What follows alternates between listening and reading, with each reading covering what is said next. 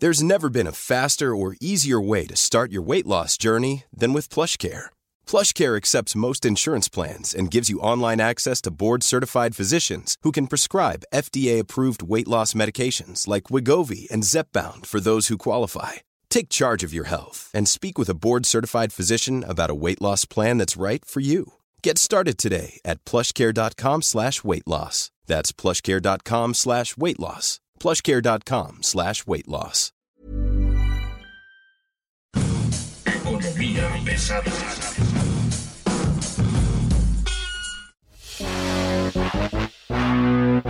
Bienvenidos, esto es Economía Pesada, mucho gusto de estar hoy aquí con ustedes. Mi nombre es Luis Carriles, arroba Luis Carrujos. Hoy traemos un tema de máxima relevancia que tiene que ver con los asuntos laborales, el Tratado de Libre Comercio y por supuesto el futuro que tiene con los cambios que se están llevando a cabo, con lo que está ocurriendo con el desconocimiento de los sindicatos, de las empresas, de los propios este, abogados y demás. Y tenemos un especialista en la materia, está con nosotros Eric Roel, que él tiene pues 35 años en este negocio. Eric, ¿cómo estás? Muy buen día.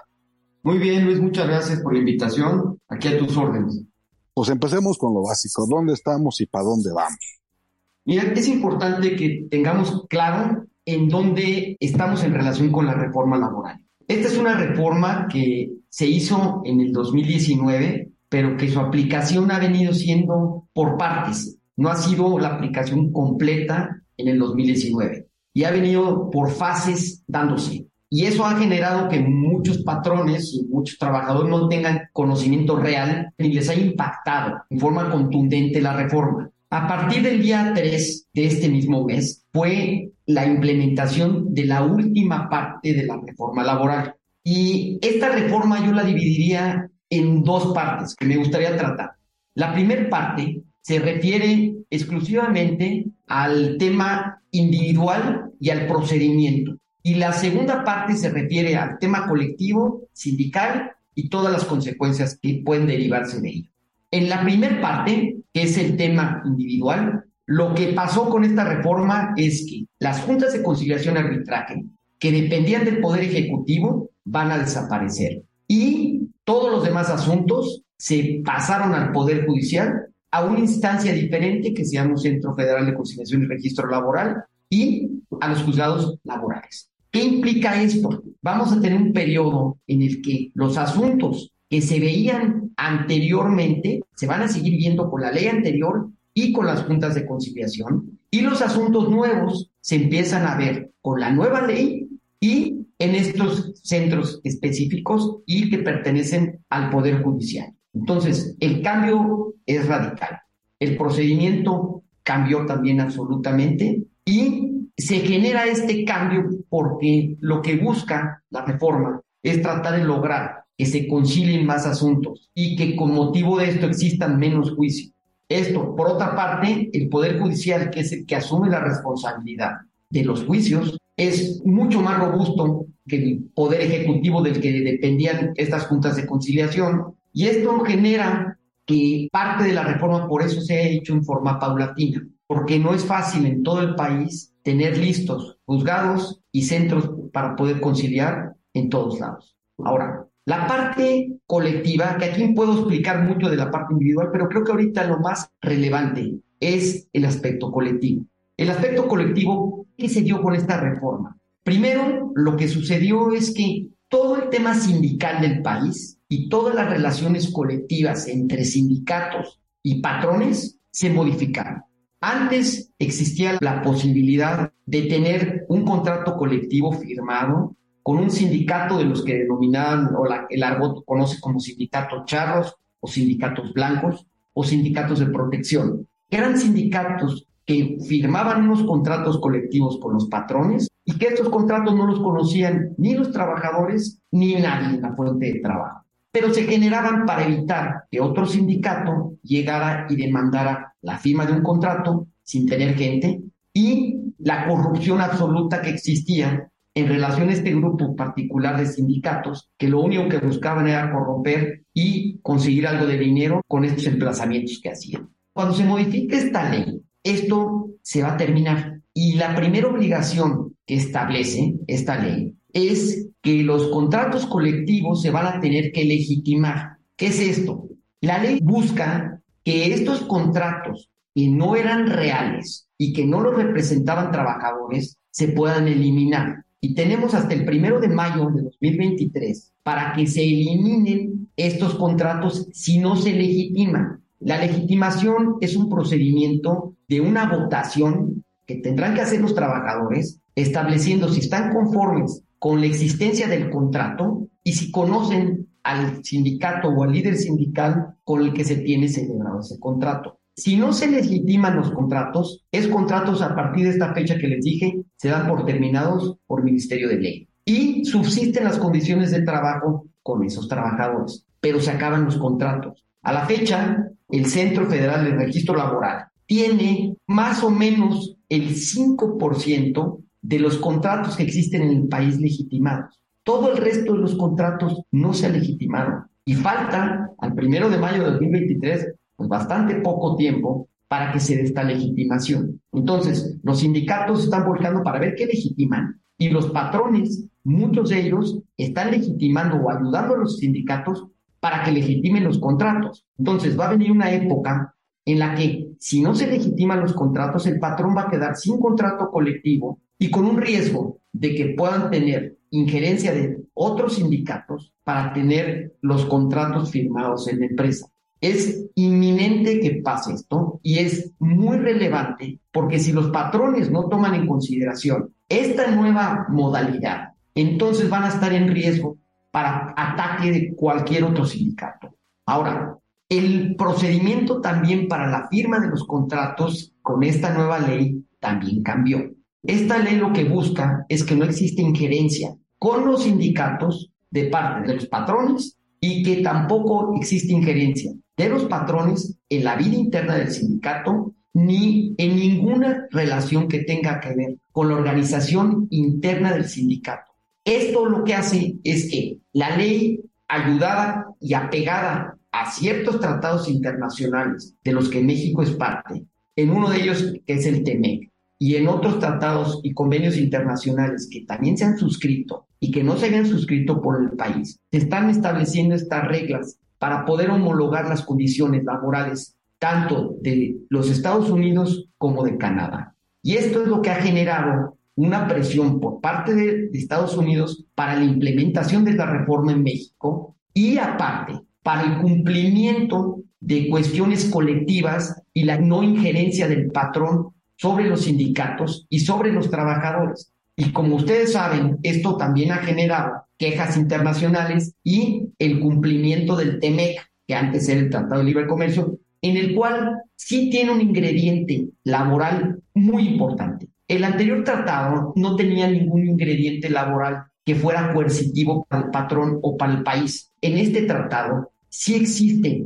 la forma de presión y la forma de presión es muy delicada y las consecuencias son graves. Entonces, todo esto ha generado que la vida sindical del país se modifique y que lo que se logre es que sí exista una independencia de los sindicatos con sus agremiados, existe una vida sindical independiente y que también exista la posibilidad de que los trabajadores internamente en el sindicato tengan la posibilidad de poder hacer auditorías y hacer un escrutinio directo sobre el secretario general del sindicato o el líder sindical y que la administración de los fondos, que en todo caso el sindicato pueda llegarse, sean administrados de una forma correcta y que aparte tengan sanciones importantes el comité que pueda tomar parte de este dinero o parte de la administración del sindicato si no tiene la anuencia de la gente y si no existe todo un procedimiento interno de modificación de estatutos y de cumplimiento de estatutos y de la ley para dar realmente transparencia a la vida sindical.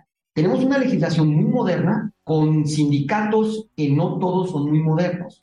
Estamos hablando de cuál va a ser el futuro de las grandes centrales obreras tradicionales mexicanas. ¿Qué va a pasar con la CROM? ¿Qué va a pasar con la CTM? ¿Qué va a pasar con estas grandes confederaciones sindicales, la FEDSE? ¿Qué va a pasar con ellos?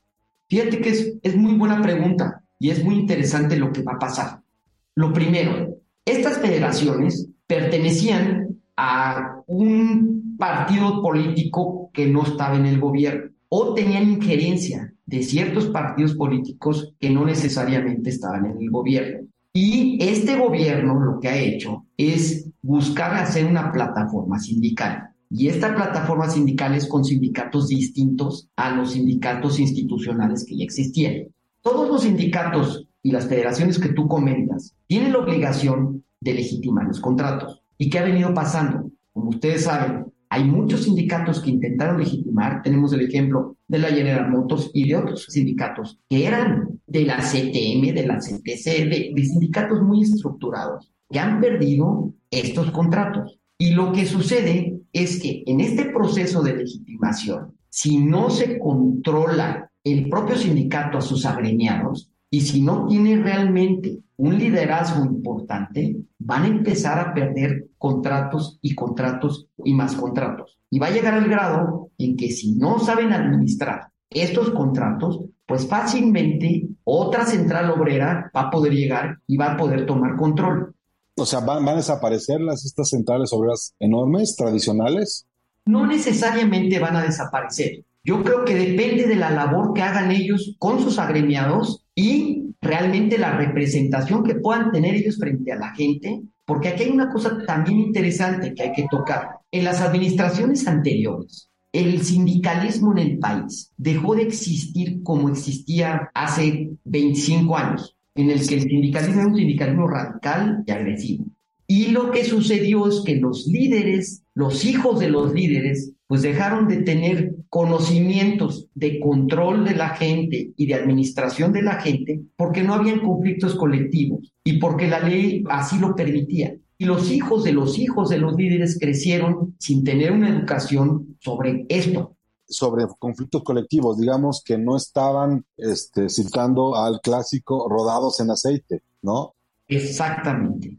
Los líderes, para ser líder, tienes que tener contacto con la base obrera y tienes que tener un liderazgo con ellos. Si tú no eres líder y no tienes ese contacto, que muchas veces pasa con hijos de líderes que fueron viejos, que ya no necesitaban ser líderes porque no había necesidad de tener un contrato activo y tener un control sobre la gente y realmente ser líder. Pero por otra parte, las administraciones de las empresas y los departamentos de recursos humanos también fueron debilitados porque tampoco se requería. Las revisiones de muchos de los centros de trabajo no eran reales, se pactaba con el líder la revisión. Entonces, con esto lo que pasó con esta modificación de la ley es que al dar control a los trabajadores sobre los sindicatos, al tener departamentos de relaciones laborales raquíticos y al tener sindicatos con líderes que no necesariamente son líderes, con una legislación nueva, muy agresiva y muy abierta para la injerencia de los propios trabajadores sobre las empresas y sobre la vida interna sindical genera un caos.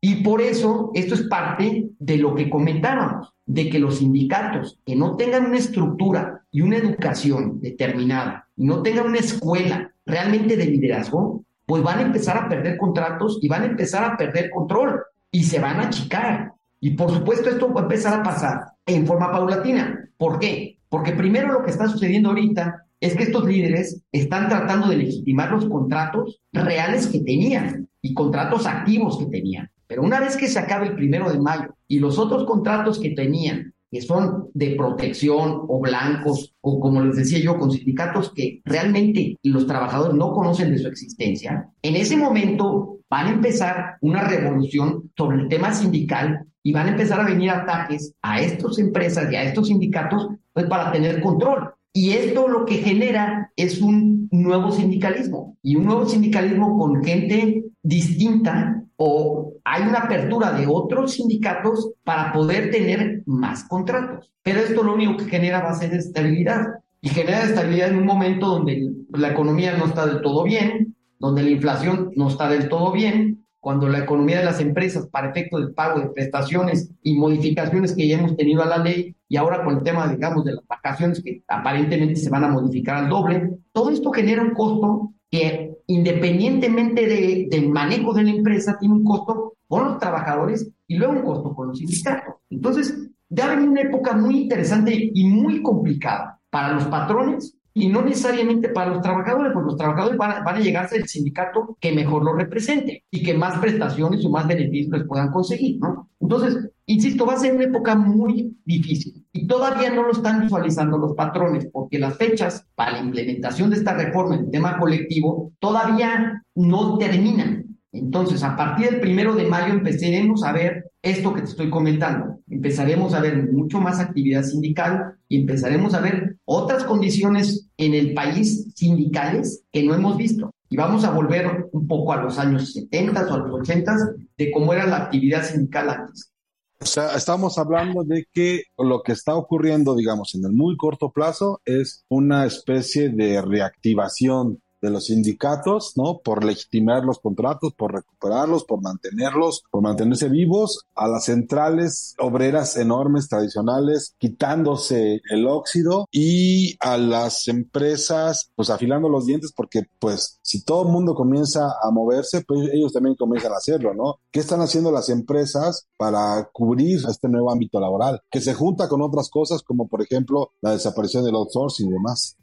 Exactamente. Yo creo que las empresas que están viendo esto están legitimando sus contratos, uno, dos, fortaleciendo sus departamentos de relaciones laborales, capacitando a su gente y logrando un equilibrio entre el sindicato y sus departamentos de relaciones laborales para que exista una comunión entre estos dos departamentos y que exista una paz laboral y que sobre eso pueda existir más productividad que puedan los trabajadores tener mejores beneficios, pero que también podamos fomentar que sean más productivos y que la generación de los ingresos sea mayor, porque si le sumamos a lo que bien comentas, a los incrementos que ha sufrido el salario mínimo, a los incrementos del costo que ha sufrido el gasto patronal del Seguro Social Infonavit SADI y el, el, gasto de impuestos. Y si le sumamos aparte el tema del outsourcing, que como sea, también implicó un costo para las empresas. Y ahora le sumamos aparte el tema de las vacaciones, que probablemente se van a duplicar, como está la iniciativa.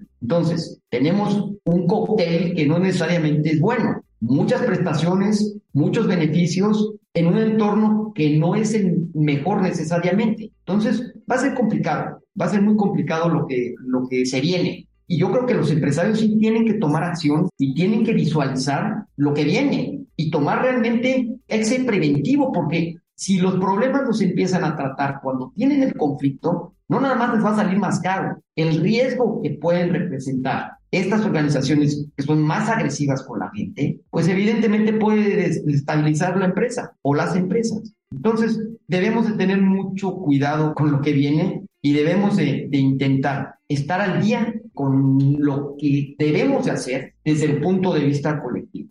Esto con independencia de lo que les comentaba del asunto individual, ¿no? Pero esta plática da para mucho, porque hay muchos detalles y muchas condiciones nuevas y muchas modificaciones que realmente hacen que el tema colectivo en el país sea otro.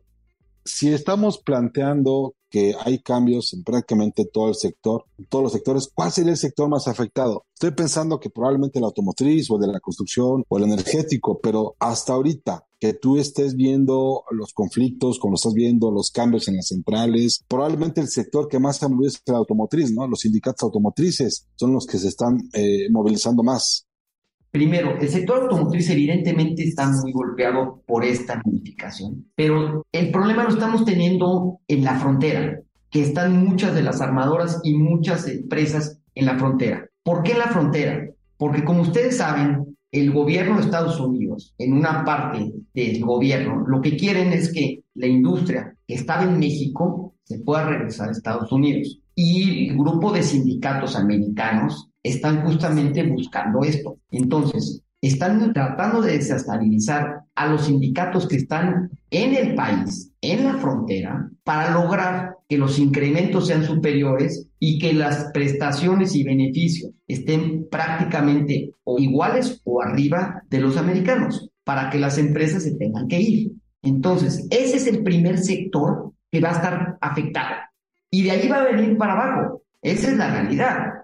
Hay organizaciones sindicales americanas que están muy involucradas ya en los temas sindicales en México. No nada más estamos hablando de los sindicatos mexicanos, estamos hablando ya de sindicatos americanos que tienen injerencia sobre los mexicanos y que han agarrado a algunos otros sindicatos y los han utilizado como herramienta para lo mismo. Entonces, la complicación y la complejidad que se está dando entre la relación de sindicatos americanos con sindicatos mexicanos, con empresas que están en la frontera y que siguen después abajo, y las condiciones de trabajo que se han logrado derivado de o paros o legitimaciones perdidas o de tentaciones de contrato o una serie de cosas diferentes, esto ha generado nada más un costo para las empresas y evidentemente una desestabilidad. Y esto genera puras cosas malas para el país, no necesariamente buenas. ¿no? Ahora, yo no estoy en contra de que la gente gane más, por supuesto que no, pero el problema no es nada más que ganen más, el problema es todo lo que genera todo este camino, que es un camino empedrado y es un camino, pues no necesariamente bonito, ¿no? Y hablo para las empresas, ¿no? Entonces, contestando a tu pregunta, vamos a empezar por la frontera y de ahí vamos a empezar bajando la frontera y los conflictos van a ir de arriba para abajo. De norte a sur. El Bajío, ¿cómo lo ves? El Bajío es una zona también complicada, pero no, no necesariamente por el tema sindical, sino es el tema sindical más aparte el tema del narco. Hay una combinación explosiva entre el narco y, y los sindicatos. Hay carteles que han utilizado la plataforma sindical para el manejo de sus cosas. Estamos hablando de que en todo caso, y un poco haciendo un resumen rapidísimo, se está preparando una nueva Pax laboral con nuevas condiciones, y en este momento, del total de procesos judiciales, laborales que se están llevando a cabo, ¿cuántos están bajo las viejas reglas y cuántos están en porcentaje bajo las viejas reglas y cuántos en las nuevas reglas?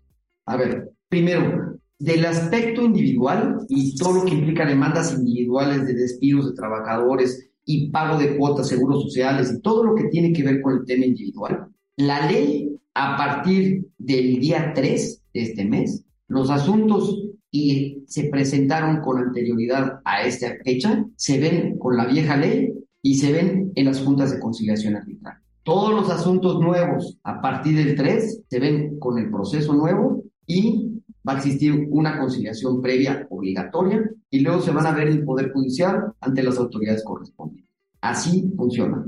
Ahora, esto por lo que se refiere a la Ciudad de México y algunos otros estados. Por lo que se refiere a ya la totalidad del país, al día de al 3 va a ser así. En algunos estados esto tuvo tres fases. Entonces, en algunos estados ya aplicaba la nueva ley anteriormente. Ahora, con el tema colectivo, la legitimación, a empezar hubieron ciertos cambios, como modificaciones de estatutos y ciertas cosas que establecía la propia ley, que tuvieron obligación en cierto momento. A partir del test también tenemos hasta el primero de mayo para que los contratos colectivos se legitimen. Ese es el primer deadline. Y después, a partir también de, esta nueva fecha del 3, tenemos que todos los procedimientos se van a ver con la nueva ley. Y esto me refiero a los procedimientos también colectivos, de huelga, y todos los procedimientos se van a ver con la nueva. Pero igual tiene la misma etapa, ¿no? Primero conciliación y luego ya la parte judicial. Así es, es una conciliación prejudicial inicialmente. Entonces, en porcentaje te puedo decir que de lo nuevo, nuevo, pues apenas estamos empezando, ha habido poco. Y pues de lo viejo van a subsistir las juntas de conciliación arbitraje locales y federales, pues hasta que se acaben los asuntos. Y eso va a ser no sé cuándo. Todo depende de qué tan rápido puedan hacer la depuración y todo depende de qué tanto personal, que ese es otro de los problemas, vayan a destinar para estas juntas y qué tanto personal van a destinar para los nuevos juzgados. Porque aparte, pues hay todo un proceso para la capacitación y para todo lo que implica que ahora los juicios se vayan a ver en el Poder Judicial. Entonces, estamos ahorita justamente a la mitad de esta transición, con la aplicación de una ley y de otra. Ahora, aparte, hay un ingrediente más. Los asuntos que se vieron con la ley antes del 2019 aplica una ley. Después del 19 aplica otra ley y antes del 2012 aplica otra ley. Entonces tenemos tres leyes. Entonces se complica todo. Oye, pues estaremos hablando más adelante, Eric, porque creo que esto va, a dar para mucho. Nos das muy buenos datos sobre cómo vienen las cosas. Te agradezco mucho que puedas estar con nosotros. Eric, hasta luego y muchas gracias. Esto fue Economía Pesada. Le agradecemos el favor de su atención y por supuesto no se pierda esta emisión. Hasta luego y gracias.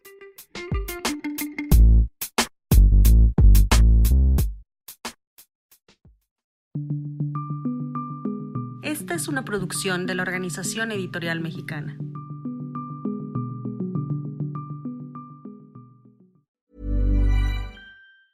Planning for your next trip?